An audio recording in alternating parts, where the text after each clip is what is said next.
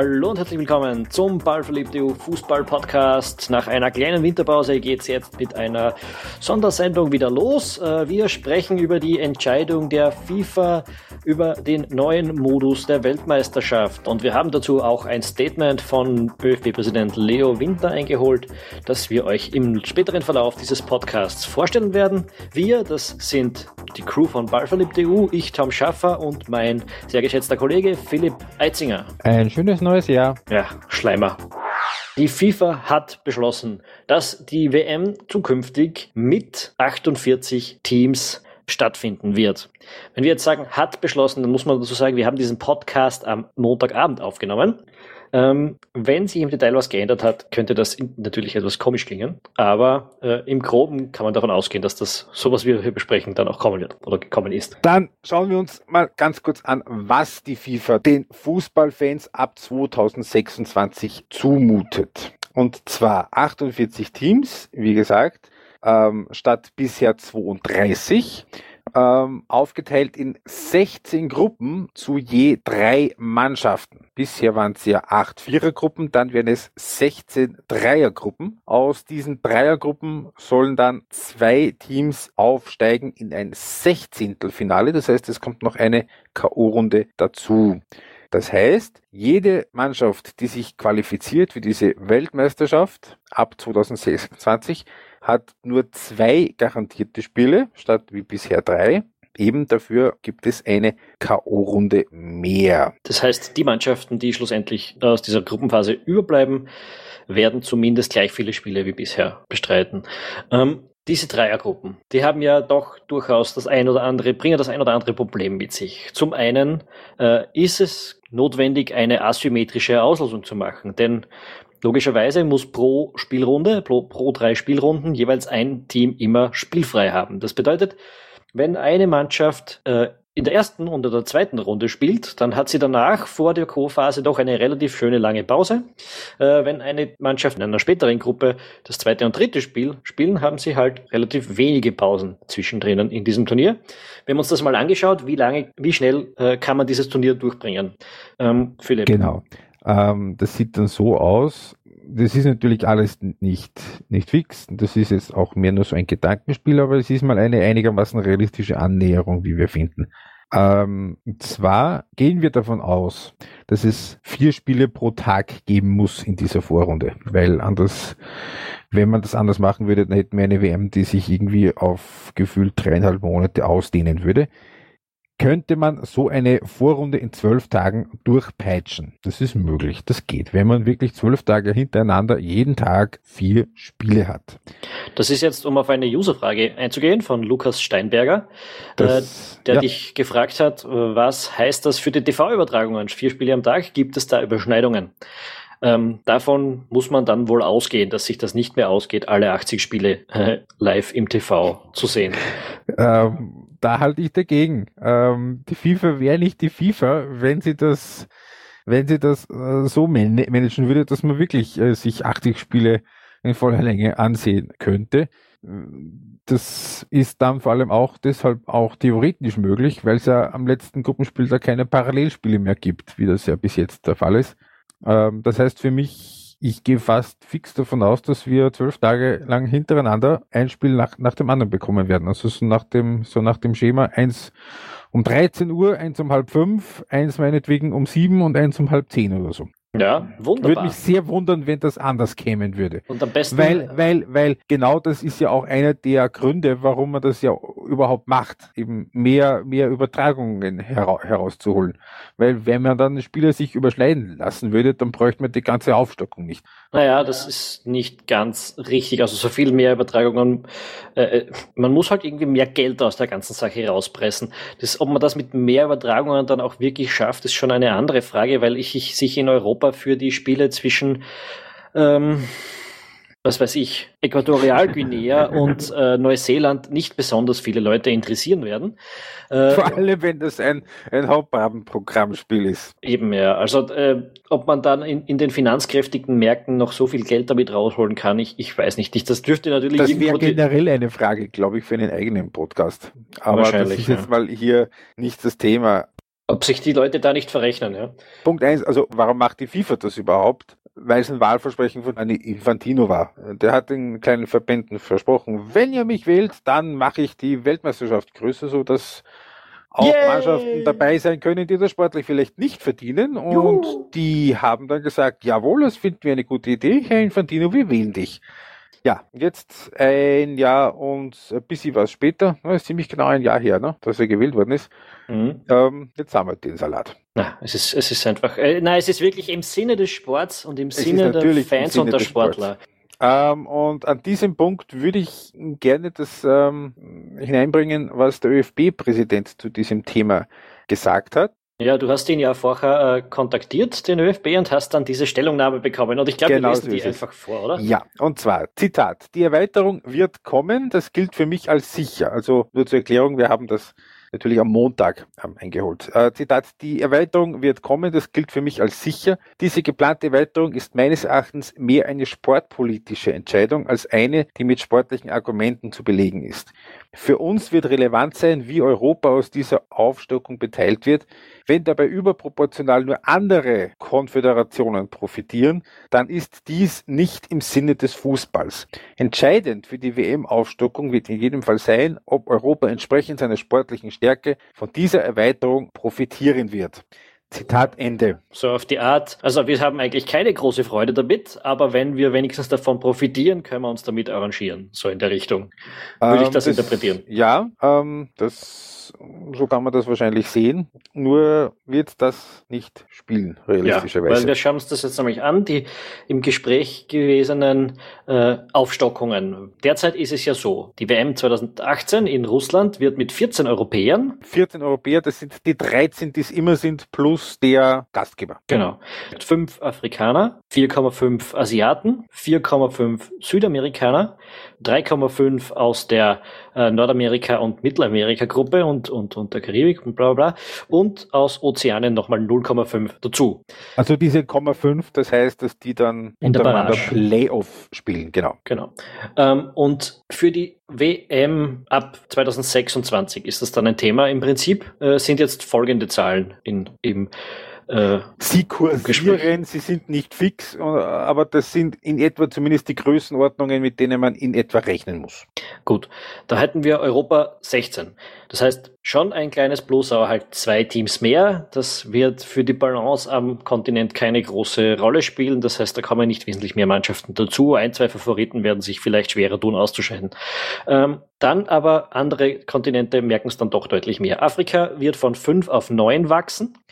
Asien von 4,5 auf 8,5. Ähm, Südamerika von 4,5 auf 6,5. Das muss man sich insofern vorstellen, als dass dort nur zehn Nationen teilnehmen. Äh, CONCACAF, also Nord- und Zentralamerika, von 3,5 auf 6,5.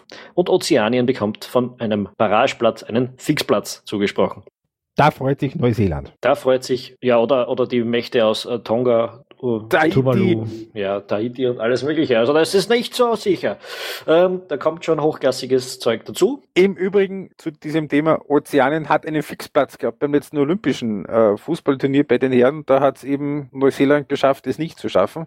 Da haben sich dann die Fidschi-Insulaner über 0 zu 10 gegen Deutschland gefreut. Ja, es wird, es wird einfach äh, wirklich toll. Ähm, gleichzeitig, also wenn man sich das jetzt mal so anschaut, okay, Europa wird die zwei zusätzlichen Starter zusammenbringen, äh, da kommt, dann kommen nicht zwei Turnierfavoriten dazu, aber da kommen zwei Teams dazu, die Konkurrenzfähigkeit beweisen werden, da machen wir uns keine großen Sorgen. Und zumindest nichts kaputt machen werden. Also wir denken da so in der Größenordnung, keine Ahnung, Österreich. Polen, Österreich zum Beispiel, sowas, ja. Ja, also also träumen wir mal davon, dass das äh, uns helfen könnte. Äh, dann muss man sich auch keine Riesensorgen um Südamerika machen. Ich meine, ja, okay, da ist fast der ganze Kontinent dabei, aber es kann auch fast der ganze Kontinent kicken.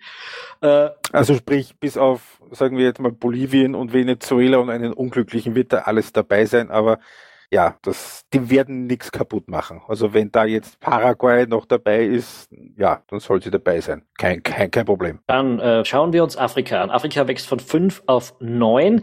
Ähm, da werden wir übrigens noch in dieser Woche eine Vorschau auf den bevorstehenden Afrika Cup im Podcast haben. Also fleißig abonnieren, wenn ihr das nicht verpassen wollt. Von fünf auf neun in Afrika ist für mich gerade noch so vorstellbar, dass man da äh, keine Schaß-Teams sozusagen mitbringen muss, äh, dass sie das irgendwie noch zusammenkratzen. Also wir reden hier also von denen, von denen wir ohnehin ausgehen, dass sie es schaffen, sprich Elfenbeinküste und Algerien und Kamerun und Ghana kommen dann halt noch dazu, ja, Burkina Faso, die immerhin vor ein paar Jahren im Finale waren vom Afrika Cup oder, oder eben Mali, Gabun mit am Aubameyang.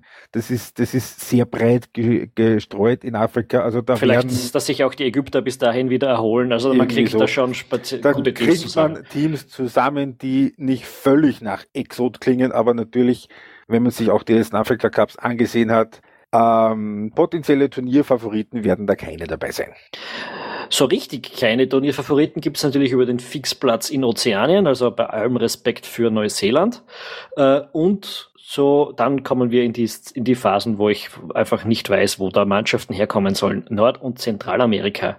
Äh, wenn man sich jetzt sagt, Mexiko, die USA, ja. Und Costa Rica. Und also Costa Rica. die drei, von denen gehen, kann man immer ausgehen, dass sie sich qualifizieren werden, schief rennt. Duras hat sich bei den letzten zwei äh, Weltmeisterschaften qualifiziert, ist jeweils in der Vorrunde hängen geblieben, ohne sich dramatisch zu blamieren. Aber wo kriegen wir jetzt noch 2,5 Teams her? Wo kriegen wir jetzt noch zweieinhalb Teams her? Also die beiden weiteren, die jetzt noch in der Finalrunde sind, äh, da reden wir von Trinidad und Panama. Wahnsinn, auf das freue ich mich schon wahnsinnig. Auf das freuen wir uns alle. Und, ähm, dann bräuchten wir aber noch einen halben. Da wären wir dann wahrscheinlich bei denen, die in der Zwischenrunde ausgeschieden sind. Und da sind wir so bei Guatemala und so. Und man muss jetzt schon sagen, wir gehen da momentan, also wenn wir sagen, Honduras hat sich zumindest die letzten zwei Male nicht blamiert, dann heißt das ja, dass sich andere in dieser Phase blamiert haben. Das heißt, in dieser Gruppe sind bis jetzt eigentlich drei patente Teams, die du dauerhaft hast und dann vielleicht manchmal noch ein viertes. Und jetzt wachsen die auf, genau. Auf, und jetzt wachsen die auf bis zu sieben Teams an. Ähm, irre eigentlich und nicht weniger völliger Irrsinn. Und nicht weniger irre sind die 8,5 Teams für Asien. Die bringen jetzt schon nur wirklich sinnlose Mannschaften teilweise an den Start, abgesehen von Japan und Australien. Asien hat bei der letzten Weltmeisterschaft äh, zwölf Spiele absolviert, die vier Teilnehmer zwölf Spiele, drei Unentschieden, neun Niederlagen. Ja. Wenn alles das super aber, läuft. Das sind aber Australien Gut, die haben eine schwere Gruppe gehabt. Da sind aber Australien eben und Südkorea und Japan schon dabei. Ähm, wir erinnern uns vielleicht, also die wenigsten werden, werden sich erinnern, weil es was keiner gesehen haben wird. Und wer es gesehen hat, der hat, der hat es bereut.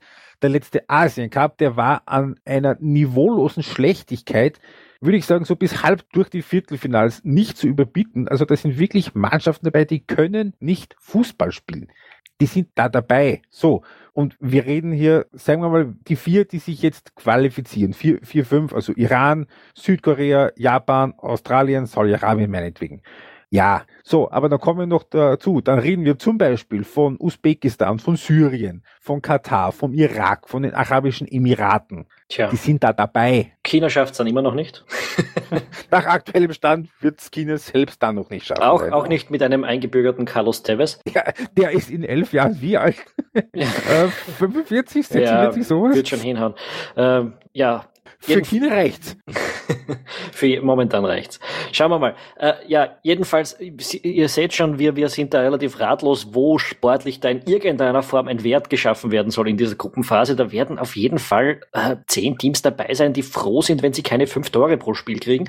Äh, und etwas, was mir jetzt gerade selbst erst auffällt, wir haben 16 Gruppen, wir werden wahrscheinlich 16 europäische Teilnehmer haben. Ähm, ja. Wenn es einigermaßen normal hergeht, heißt das, dass die 16 Europäer ein Fixticket fürs, fürs 8, äh, 16. Finale haben. Weil du kriegst dann irgendwelche äh, Wenn Asiaten dazu. Wenn keiner blamiert, dann ja. Und, das muss man ja auch dazu sagen, du musst ja nicht mal ein Spiel gewinnen. Ja, das ist ja noch was. Es wird ja keine Unentschieden mehr geben.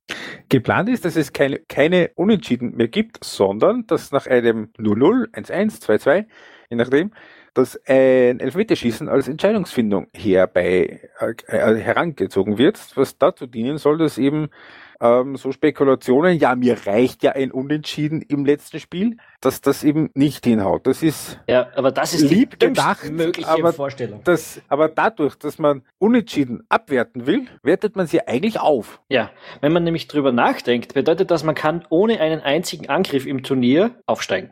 Äh, wenn man sich Als mit Sieger sogar. Ja, unter Umständen, wenn du es zweimal zusammenbringst, kein Tor zu kriegen und dann das Elferschießen gewinnst danach, dann kannst du auch als Gruppensieger aufsteigen. Aber du brauchst ja nur einen Sieg, um aufzusteigen.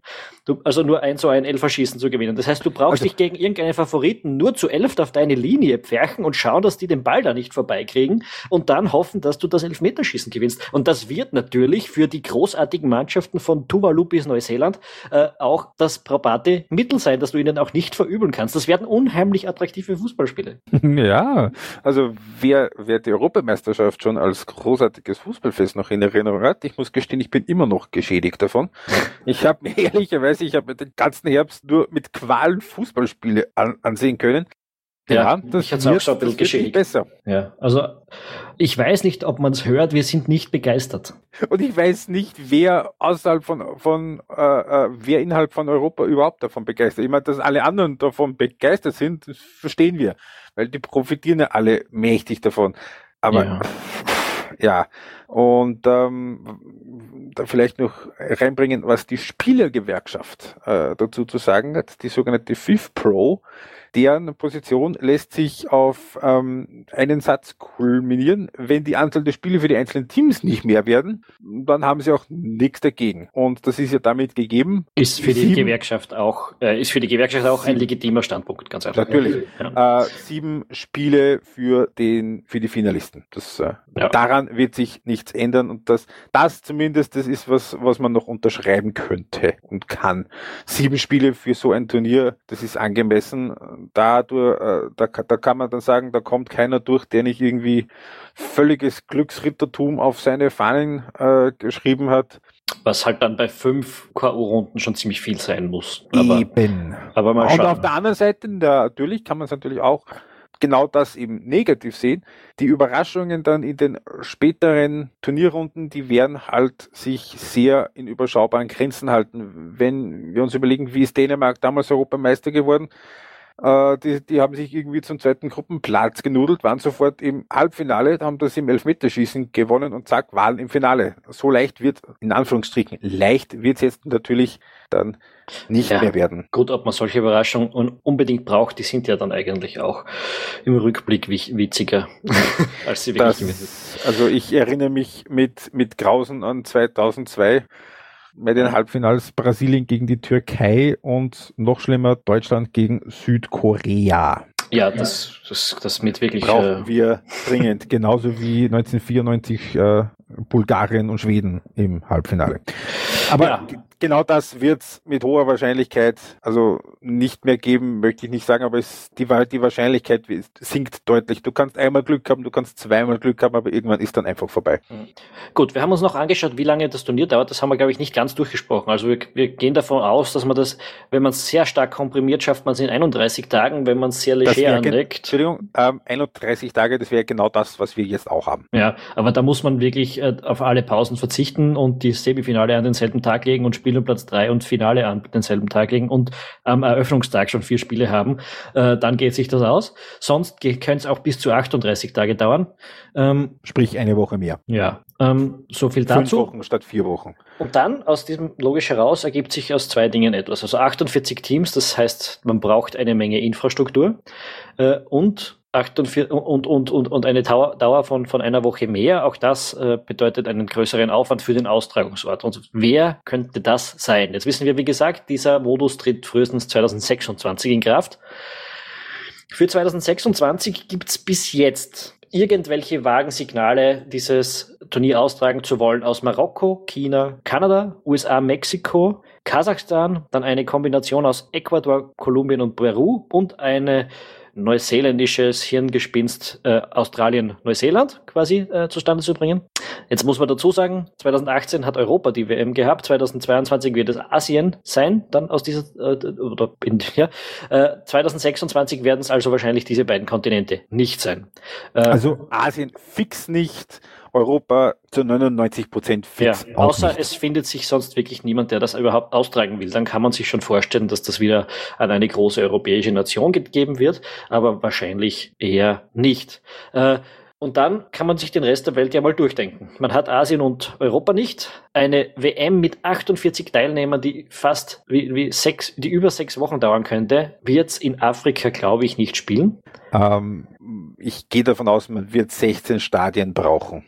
Also jede Gruppe in einem Stadion, das wird ja. wahrscheinlich nicht, nicht mit viel weniger gehen. Also 16 naja, Stadien mit ja, FIFA-Anforderungen wahrscheinlich 40.000 Zusehern. Ich glaube ich glaub nicht, dass 16 Stadien werden. Du kannst ja quasi die Gruppe, die erste und die achte oder neunte Gruppe wieder im selben Stadion spielen lassen. Es ist ja, es sind ja nur. Da freuen sich die Einsatzkräfte in den Stadien. Ja, aber naja. In den Städten. Ja, aber das ist etwas, mit dem wird man rechnen müssen. Also, weil du brauchst ja sonst One auch 16 Städte. Ja, klar. wo kriegst du 16 Städte her, wo du diese Leute unterbringst? Äh, wo du solche fucking Stadien hast. das sind nicht nur die Stadien, du musst vorher noch die Städte aufbauen. Äh, okay, jetzt sagen wir mal, bei Afrika kann man skeptisch sein, Europa und Asien fallen weg. Ähm, Australien ist quasi Asiat, dann wird auch das mit Neuseeland eher eng, äh, außer, ja, man macht auch da wieder so eine Ausnahmesituation, aber äh, es gibt, glaube ich, aus Australien auch gar keine echten Anzeichen momentan, das austragen zu wollen. Ja, Australien hat sich für die 22er WM beworben, war einigermaßen sauer, dann über die Art und Weise, wie das abgelaufen ist, äh, haben einen von der Organisation her äh, durchaus passablen Asien Cup ausgerichtet, dass, dass die Teilnehmer da nicht Fußball spielen können und dafür kann der Veranstalter nichts. Mit 32 Mannschaften jederzeit 48. Ja. Puh. Sagen wir, die fallen wahrscheinlich auch eher weg. Ähm, Dazu muss man ja noch kurz noch was Lustiges sagen. Eigentlich sollten wir mittlerweile ja wissen, wer sich für diese 2026er WM bewerben will. Das sollte 2015 äh, bekannt gegeben werden und 2017, also in diesem Jahr jetzt auch entschieden werden. Aber durch die lieben Korruptions Vorfälle, nennen wir es einfach Vorfälle, äh, hat sich das auf unbestimmte Zeit verschoben. Das heißt, es ist auch gar nicht klar, wann wir erfahren, wer das, äh, wer das austragen könnte. Jedenfalls und haben diese, wir jetzt schon vier diese, Kontinente diese Änderung, Entschuldigung, und diese Änderung eben der Teilnehmerzahl, es wird den Bidding Process tendenziell eher nicht beschleunigen. Genau, weil sich dadurch natürlich noch weniger äh, Veranstaltungsprozesse, äh, Veranstalter begeistern können werden. Ähm, weil das eben auch dann kräftig was teurer wird. Man munkelt ja, dass das auch ein Problem für die Europameisterschaft ist, die sie ja ebenfalls erweitert haben und dann jetzt 2020 über den gesamten Kontinent verstreuen mussten, äh, weil sich niemand gefunden hat, der das austragen will. So richtig. Äh, Habe ich gelesen. Aber ja, das wird auch die WM betreffen. Wir bleiben jetzt aber trotzdem nochmal bei der Überlegung wegen der Austragungsorte. Äh, wir haben noch zwei Kontinente, nämlich Nord- und Südamerika. In Nordamerika haben sich so ziemlich alle ja, also Kanada und die USA und, so, und, und im Süden davon auch Mexiko haben sich schon irgendwie interessiert gezeigt. also Kanada hat äh, schon fix angekündigt, sich auf jeden Fall für 26 bewerben zu wollen. Da gibt es auch im Grunde genommen eine unterschriftsreife Bewerbung. Aber für 32. Für, aber eben für 32 Teilnehmer. Für die Vereinigten Staaten wäre das alles überhaupt kein Problem. Die, ja, die machen einfach 16 NFL-Stadien auf und die Geschichte hat sich. Mhm, das wird auch sehr, sehr attraktiv. Sind diese Spiele dann immer im falschen Stadion? Natürlich. Und Mexiko hat ähm, zwei Probleme. Punkt eins, wo nehmen sie die Stadien her? Und Punkt zwei, Mexiko war schon zweimal alleine Ausrichter. Jetzt hat die FIFA bekannt gegeben, letzten Herbst, dass sie dreifach Bewerbungen akzeptiert. Also nicht nur Doppelbewerbungen, wie damals mit Japan und Südkorea, sondern jetzt auch dreifach Bewerbungen. Das heißt, Kanada, USA und Mexiko könnten sich durchaus auch zu dritt bewerben. Das wäre. Das wäre ein super lustiges Zeichen das nach, super. nach Donald da, Trumps Wahl. Aber genau das wollte ich sagen. Aber wie kommt man dann durch diese fucking Mauer durch? Ja, äh, die Mauer, nämlich und die, die, zwei Mauern, weil die Kanadier werden auch früher oder später eine bauen anfangen. Äh, Natürlich, das ist schon richtig. Andererseits dürfen wir auch nicht vergessen, wenn diese WM stattfindet, wird Donald Trump mindestens zwei Jahre schon nicht mehr US-Präsident sein. Hervorragend. Die Frage ist nur, ob was Besseres nachkommt, aber das wäre dann wieder eher was für, für, für zur Politik und nicht so sehr für Ball verliebt. Nee, aber, aber, aber immerhin, es, es gibt doch etwas, worauf man sich 2026 freuen kann. 2026 freuen kann. Aber die Quintessenz bleibt, also so richtig arg viele Länder, die sich schon für eine 32er WM sinnvollerweise bewerben, gab es schon nicht. Mit 48 wird der Kreis der Verdächtigen nicht unbedingt größer werden. Ja, wenn man nicht denkt, in Südamerika gab es ein Zeichen, Ecuador, Kolumbien und Peru gemeinsam das austragen zu lassen. Wir wissen, das sind wirtschaftliche Powerhäuser. Äh, Kolumbien wollte im Übrigen alleine versuchen für 32 Mannschaften nachdem sie die WM ja schon mal hatten und kurzfristig zurückgegeben haben, dann, das war dann Mexiko 86. Mhm. Die hätten das sicher auch zusammengebracht, äh, habe ich überhaupt keine Zweifel, aber 48 auch hier. 48 ist halt viel und da bleibt wirklich nicht mehr viel übrig. Äh, Brasilien hat es gerade gehabt. Argentinien, Argentinien hat andere Sorgen, ja. von dem man mal ganz abgesehen. Es fällt der ganze afrikanische Kontinent weg ja, China und Japan und Südkorea meinetwegen. Äh, und in Europa die drei, vier, fünf üblichen Verdächtigen. Aus. Dann ist zusammengerammt. Mehr gibt's nicht. Ja, also nicht nur, also 2026 haben wir schon ein Problem, weil da fällt zusätzlich Europa noch weg und, und Asien auch. Äh, aber darüber hinaus gilt dieser Modus ja weiterhin und dann immer noch äh, neue Nationen zu finden, die das austragen wollen. Das wird ein extrem spannender Prozess. Ich gratuliere der FIFA ganz, ganz herzlich zu dieser Entscheidung. Ich hoffe, es zahlt sich aus im Geldbörsel. Ähm, ja, äh, wir haben noch die Userfrage von Michael Molzer. Was wäre eurer Meinung nach der perfekte WM-Modus? Das können wir schnell machen, der aktuelle. Ja, das ist es nämlich. Momentan gibt es keine, gibt es wenige Teams, die sich da abschießen lassen müssen und wenn, dann ist es meistens eher unglücklich gelaufen, ganz einfach. Äh, viele Teams können das Ganze gewinnen, du kriegst es noch einigermaßen schnell durch. Äh, in Wahrheit, der beste sportliche Bewerb wäre es mit 16 Teams, aber, aber mit 32 ist perfekt und du hast die schönste Balance zwischen Gruppenspielen und K.O.-Spielen. Weil rein vom Modus her, zum Beispiel wird mit der von 1982 war das, der hätte was mit einer, mit einer etwas speziell gestalteten Zwischenrunde, aber das wäre dann ein bisschen zu viel Gruppenphase. Aber so wie es jetzt ist, mit, mit acht Gruppen, mit vier Teams und dann ab Achtelfinale hast du zwei Wochen Gruppenspiele und zwei Wochen K.O.-Spiele. Es ist nicht so lang, dass man sich denkt, boah, wir sind erst im Viertelfinale. Und es ist aber schon lang genug, dass man sich ab dem Halbfinale so denkt, so es ist aber auch gut, wenn bald wieder vor, vorbei ist. Mhm. Ein, ein perfekt strukturiertes Turnier. Es geht eigentlich nicht besser. So, und was macht man mit was, was es nicht besser machen kann? Man ändert es radikal. Ähm, ja, ähm, ja, ich, wie gesagt, ich könnte eigentlich auch mit einer 16er WM ganz gut leben. Das wäre vom Sportlichen her das Allerstärkste.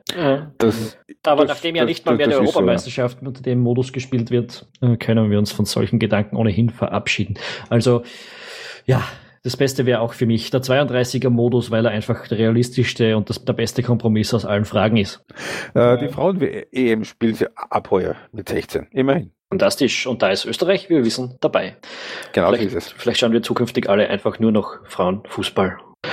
Ähm, wir, wär, wir wären auf jeden Fall der richtige Ansprechpartner dafür.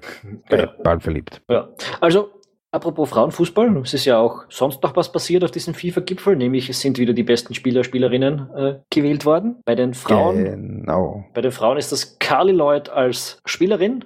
Wo kein Mensch weiß warum, weil die hatten nicht groß was gewonnen heuer. Das einzige große Turnier ist im Viertelfinale rausgefallen, ohne irgendwie speziell was zu tun. Das war Olympia.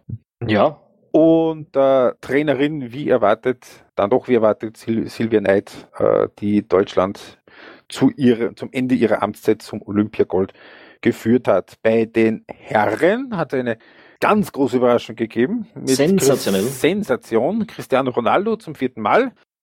Falls er es nicht geschafft hätte, wäre es übrigens Messi geworden, nur falls sich wer wundert. Ja, äh, der gar nicht mal dabei war, weil er gewusst hat, das äh, sinnlos. Ist Ronaldo natürlich jetzt nicht ganz unerwartet nach Europameister und Champions League Titel. Und nochmal ein schöner Not an die wahrscheinlich größte Sensation im Weltfußball der, jetzt, der letzten Jahre, Schrägstrich Jahrzehnte, Trainer des Jahres, Claudio Ranieri. Ja, damit kann man auch sehr einverstanden sein. Auch einverstanden bin ich zusätzlich mit diesem ganz neuen Fan Award. Die Fans des Liverpool FC und Borussia Dortmunds haben gemeinsam den Fan Award erhalten für ihren Vortrag der Hymne You'll Never Walk Alone vor dem Europa League Halbfinale. Ich glaube, es war das Viertelfinale. Viertelfinale, Viertelfinale war es, ja, genau. Äh, ein denkwürdiger Abend, ein denkwürdiger Song. Ich bin vollkommen zufrieden mit diesem 4 zu 3 oder so, ne? Ja, es ist was passiert. Es irgendwas war. Ähm, war cool. Ja, ähm, gut, und dann, was wir noch erwähnen wollten, ist ein kleiner Newsflash äh, in Bezug auf Österreich in der deutschen Bundesliga, denn äh, da hat es einen ziemlich interessanten Transfer gegeben. Äh, Guido Burgstaller, hm, seit geraumer Zeit im Team, glaube ich, jetzt nicht mehr dabei, oder? Nee, ich wüsste jetzt nicht auswendig, wann er das letzte Mal dabei war. Ist jetzt nicht mehr bei Nürnberg, sondern bei Schalke 04. Ähm, ein überraschender Move. Ich meine, der hat in der zweiten Liga ziemlich abgeräumt heuer. Aber, das ist richtig. Aber äh, Schalke? Aber Schalke, ja, die haben ein bisschen Verletzungssorgen da in der Offensivabteilung muss natürlich abwarten, wie sich das jetzt alles äh, gestaltet. Also ich glaube schon, dass Burgstaller da eher so nur jetzt die Notnagelvariante ist, weil viele Tore in der, in der zweiten Liga ist schön und lieb, aber die zweite Liga in Deutschland ist echt nicht besonders gut. Also da ist das Image der zweiten Liga ist deutlich besser als das, was sie sportlich hergibt.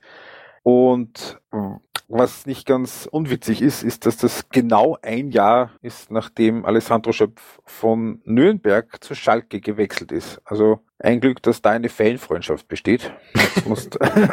ja. Ähm, und dann auch Stefan Ilsanker wird in der deutschen Bundesliga bleiben. Der hat bei RB Leipzig verlängert. Genau so ist es. Kommt nicht direkt überraschend, aber ist schon ein äh, nettes Signal auf jeden Fall. Und so ganz furchtbar schlecht läuft's bei Leipzig ja auch nicht dazu vielleicht in einem neuen Podcast in ein paar Wochen. Wie gesagt, am Ende dieser Woche, also in ein paar Tagen, werden wir eine Vorschau zum Africa Cup of Nations äh, herausbringen. Das wird wahrscheinlich am Samstag sein zum Start des Afrika Cups.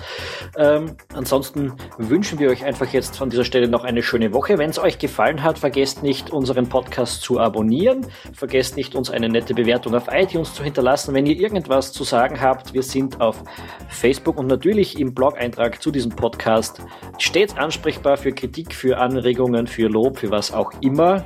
Ähm, und ja, habe ich noch was vergessen? Ich glaube nicht. Ich habe auch nicht. Gut, dann äh, sagen wir einfach Adios und ciao. Bis zum Wochenende.